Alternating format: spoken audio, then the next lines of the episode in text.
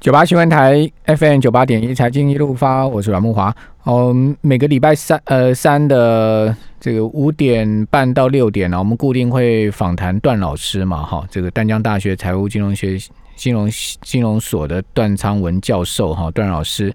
呃，很受大家欢迎哦，所以说段老师现在在空丰富上也有这个节目喽。好，今天晚上七点哈，听众朋友如果要听段老师讲这个零股交易啊哈，因为十月二十六号开始盘中可以零股交易，你说啊零股交易不都可以交易？哎，这次是盘中哦，就以前都是盘后呃这个固定时间交易啊，而且交易的时间很短，现在。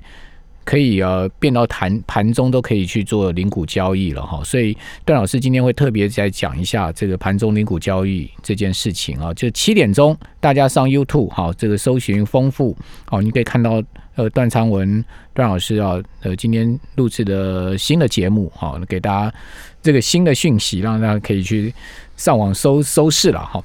好，那当然大家还是在关注美国总统大选哈。其实所有投资机构也都睁大眼在看看美国这种大选。扎打怎么说呢？扎打说，如果拜登胜选哦，未来几年呢，美元的贬势将是显而易见了。就拜拜登如果是当了美国总统的话，哈，美元会持续走弱哈。那事实上，就算不是拜登当美国总统，我看美元也强不到哪里去。好，美国财政部公布啊，哦，今年九月美国的预算赤字啊是一千两百四十六亿美金呢。哦，这个今年二零二二年。会计年度的预算赤字呢，会破纪录到三点一三兆美金哦。这个年增，你知道多少吗？百分之两百一十八，两倍多啊！哦，这个叫先前史上最高年度的预算赤字。呃，两千零九年，当时也是因为发生金融风暴嘛，好的一点四一兆，哦，高出了百分之一一百二十二。可见就是说，美国持续印钞啊，哦，联总会扩大宽松啊。你说，你说这个美元怎么怎么强嘛？所以为什么台币一直是二十八字头啊？就是主要原因在这个地方。那另外，最近美国十年期国债值率也持续看升了哦，现在已经升到零点八了哈。呃，会不会升到一趴？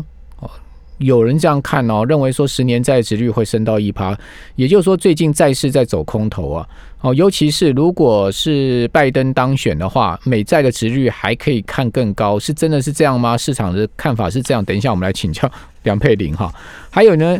拜登跟川普之间的呃民调哈，真的在拉近哎，这个拜登川普的胜率啊收敛很明显哈。那小摩就是摩根大通说国会恐怕会分裂哈。那如果是这样的话，是不利于股市哦。到底呃？哪一方说法是对的呢？另外，CNN 也也有说法，他说呢，如果美国大选开票日没有明确胜负的话，金融市场会先给答案。那金融市场会给什么答案？当然是跌给你看呐，对不对？哦，这震荡给你看呐，一定是这样嘛。好，我们赶快来请教富兰克林投顾的资深协理梁佩玲，佩玲你好。华，各位听众朋友，大家好。到底会不会有结果？以目前来看的话。呃，当然，这个是我觉得这是大家最不想预见的。可是，因为以目前来看，大概已经有将近三千万的选民，其实已经有呃提前进行投票，所以以目前我们应该不止吧？我看到好像四千万呢，一直在增加。通通讯投票已经好像超过四千万呢。所以应该是呃，还是希望至少就是在那一两天内，应该因为它有呃每一周在开票的一个呃规定上有点不太一样，有的是要到收到，然后可能要选举日。几点之后才可以开始开开？所以这部分其实会有一些，可是我觉得主要还是在于第一个，就像刚木华提到的，其实这几天因为拜登的一个那个通油门事件出来，其实两方的一个民调其实差距是有在收敛。那当然，其实每一家不一样。那如果以全国性民调的平均，大概。多数的主流媒体预估，大概还是拜登还是有九个 percent 的一个领先幅度。那当然，以过去像是一些过去可能二零一六年预测，就是因为后来川普胜出的那个 IBD 民调，目前双方的差距已经收敛到了，就是大概只有二点五个 percent，算是在误差范围之内。所以其实以目前，当然其实明天呃就是美东时间晚上九点，也就是明天台湾的早上的部分呢，会进行最终场的一个辩论。那当然辩论这次，当然大家会觉得说可能要。要决定投票的人可能都已经决定要投给谁了，但是基本上其实双方的一个嗯表现这部分，其实想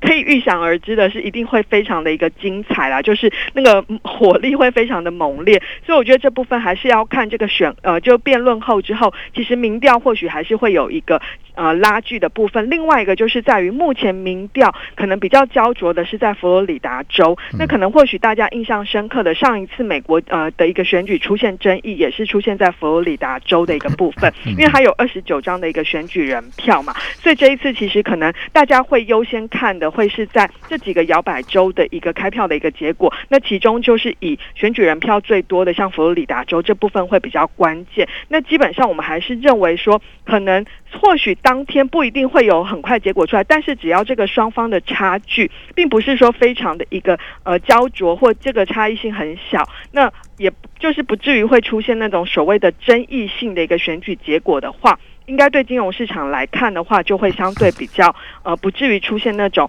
呃出现比较大的一个修正的一个压力啦。那第二个就是回到说，呃，刚刚木华有提到说，有一些券商是认为说，如果国会出现两党各掌一院的分治国会的话，对市场是比较不利。其实这个看法我们比较不一样，主要的原因是在于，其实分治国会就代表的是说，可能不会有大规模的一个政策的一个变动，因为双方都必须要回到。党团的一个协商，这部分我们觉得对金融市场来说反而是比较有利的。那因为其实目前共和党或民主党都是同意说未来要推所谓的一个大规模的财政呃的一个支出，所以其实现在一直谈不拢的财政政策，有可能在选后，不论是谁当选啦，其实最终还是要去朝这个方向来做一个努力，因为不然的话，现在已经有一些。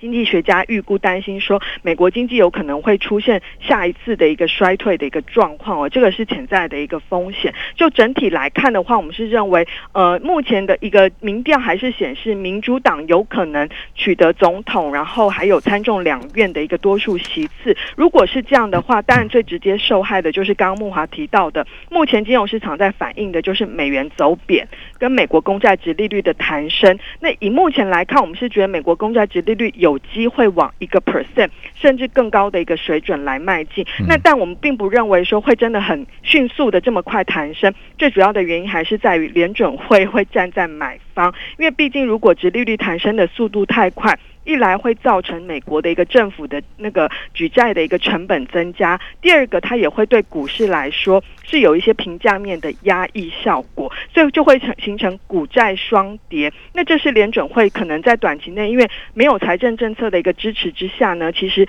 所谓的金融市场创造出来的财富效果。其实是对于美国的消费支出还是伴有一定的一个贡献程度，所以我觉得联准会会适度的一个出手，包括了去购买呃更长天期的美国公债，来防范整个殖利率弹升的速度太快。这是我们觉得就短线上来看的话，可能如果拜登呃民主党全胜的话。股债市都可能会出现一些震荡，但这个市场反应的很快，我们觉得很快就会把焦点转往到说可能会有更大规模的财政刺激出来。对于股市来看的话，可能是呈现一个先跌后涨的一个涨势表现。好，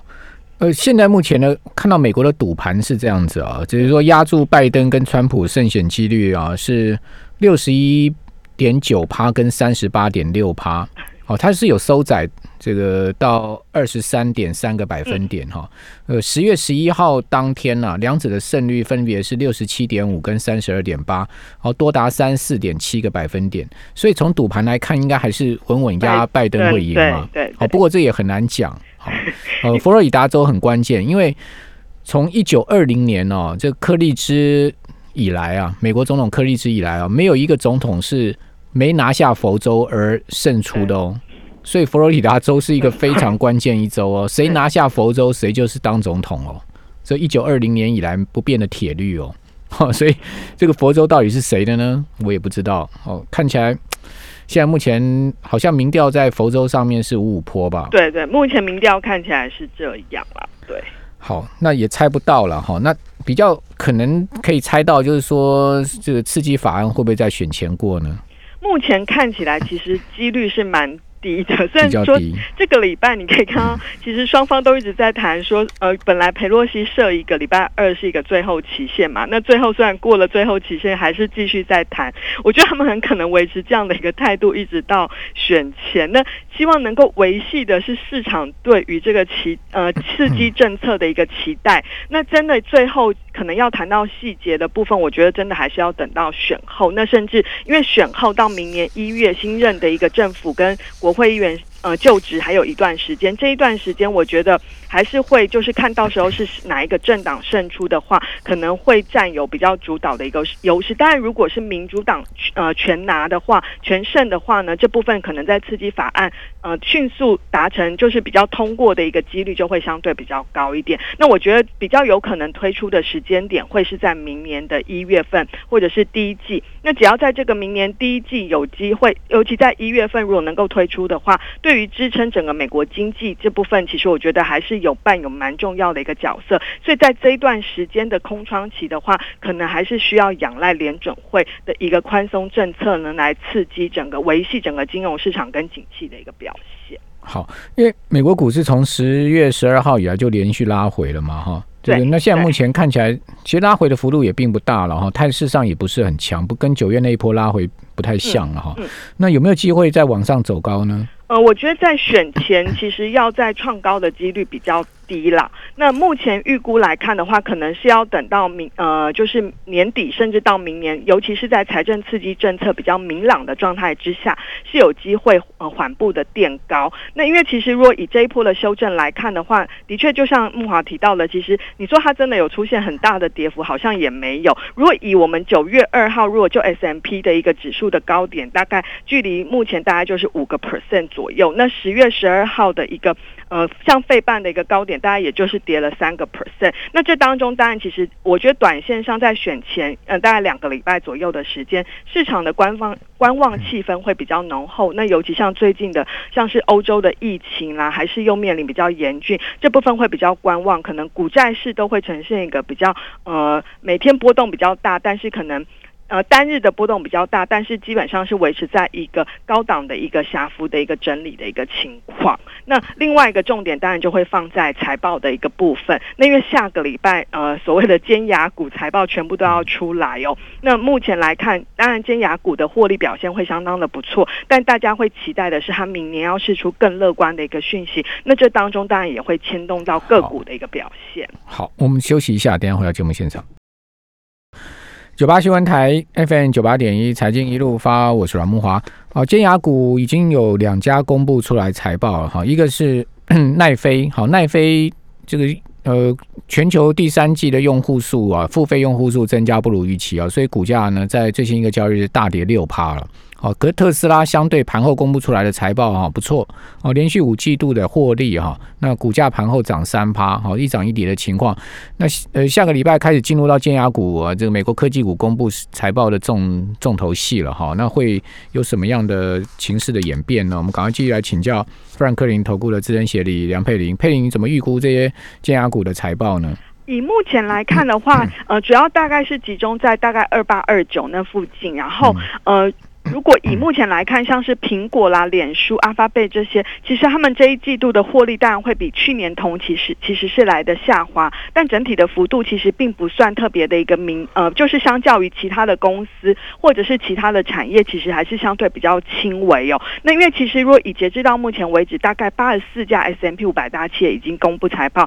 八十六个 percent 的一个获利是优于预期，那营收优于预期大概有超过八成。那如果以目前来看的话，其实也不仅仅是美国，全球的企业获利大概也有一成公布，其实获利优于预期的比例其实也蛮高的。但是我们可以留意到的就是，其实在这次算获利优于预期的比例，以全球来看也高达有七成。但是在盘呃，就是公布财报之后，当天的股价呢，大概平均是下跌了零点五个 percent，即便它获利表现是好的。这当中当然我觉得还是反映目前市场的情绪是比较观望的，观望的因素当然其实当然就刚刚提到了。有一些总统选举，还有目前的疫情的变数。第二个当然还是在于目前股价水准基本上也是来到一个相对的高档，所以大家期待的是对于未来的获利。尤其是二零二一年的展望要试出更为乐观。所以我觉得接下来就是像下个礼拜的苹果就会是很重要，因为其实以目前在 iPhone 十二公布以来，其实预购量在全球其实传出非常亮丽的一个成绩。那接下来就看苹果是怎么说，因为其实在整个实际上的交货或者是在订单上这部分是不是能够如市场预期这样子进展这么顺利，我觉得还是要看最终苹果对于后市的一个展望的一个部分。所以基本上我们还是认为，以目前可能下个礼拜的一个尖牙股的财报，基本上可能获利的表现或许会比预期来的好，但是其实如果就股价表现上，基本上可能还是会维持一个比较呃，就是在一个震荡整理盘的一个情况。好，美国司法部已经正式对谷歌提出诉讼。对，好，这个反垄断诉讼，谷歌反倒是这个连续两天股价上涨，这是利空出尽吗？我觉得应该也不完全。一来是当然先前股价已经有先跌过，有修正过，这个反映这个利空而修正。第二个当然就是大家还是认为说，呃，就是要看选后的一个结果。当然，如果真的是民主党作为一个国会跟总统的一个赢得的话，其实可能对于这些大型科技公司的反托拉斯法这部分执行或者是正式立法的几率就会相对高很多，所以我觉得这也是在选后呢，还是要留意到的。因为现在大家都已经在开始在预期说，如果拜登的赢面真的这么大的话，到底哪一些是拜登的概念股跟受害股？那如果以受害股来看，当然就包括了像是传统的能源，甚至在大型的科技啦、金融、电信公司，可能都是相对是比较。不会受到呃，就相会相对是比较呃不利的一个产业。那当然比较受惠的就会是在传统的基建啦，或者是在替代能源 ESG 这样子的一个题材的一个部分。所以我觉得其实后续，但目前市场已经。股价上或多或少已经开始有 price in 这样子的一个预期啦。那只是说后续等到真的呃选举结果出来之后，大家会开始去预估，包括了参议院民主党赢得的一个席次的多寡。如果他只是稍微赢一两席的话，可能也不至于这也没办法通过很大规模的一个像是要价的一个监管法案。但是如果他赢的席次是多很多，可能多到三到五席的话，可能大家对于这种大型科技公司的反托拉斯法的一个监管这部分，就会看得比较保守，呃，比较担忧一点哦。这部分我觉得还是或多或少会对大型的科技股会有一些股价上的一个调整的压力。好，那呃，今天也有新闻说，美国司法部对谷歌的反垄断诉讼哈，对，也会影响到苹果。好，因为呢。大家知道，因为我们买苹果手机上面不是那个搜寻引擎预设都是谷歌吗？对对啊啊！那你知道为什么吗？因为谷歌每一年付八十亿到一百二十亿美金给苹果，让它预设在手机上面预设它的搜寻引擎，是 Google。对，不然苹果为什么要预设 Google 呢？对不对？就是他有付钱给苹果，而且付是非常大的钱呢，八十亿到一百二十亿美金呢。所以说，如果说呃。这个诉讼啊，影响到谷歌的话，那也有可能人家会认为说，会不会影响到苹果？因为这个占苹果的服务收入啊，大概是百分之十七到百分之二十六，很大的。嗯，所以讲实在，美国这些企业其实 其实也都是用用钱在用用钱在这个买单的了哈。对，好吧，这个就是另外一个提供听众朋友知道的讯息了，不是说这个事情一定会。怎么样？就是说导致说股价立刻下跌，我觉得不至于，因为毕竟美国这些企业股那个市值都这么大嘛，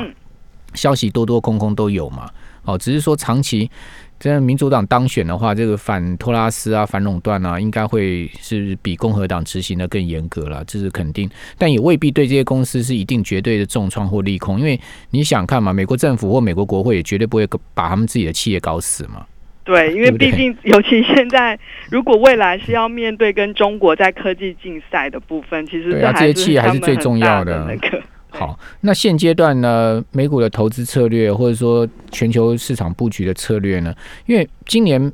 美国科技股啊、尖牙股涨这么多，明年的主流还会是这个股票吗？就比如说，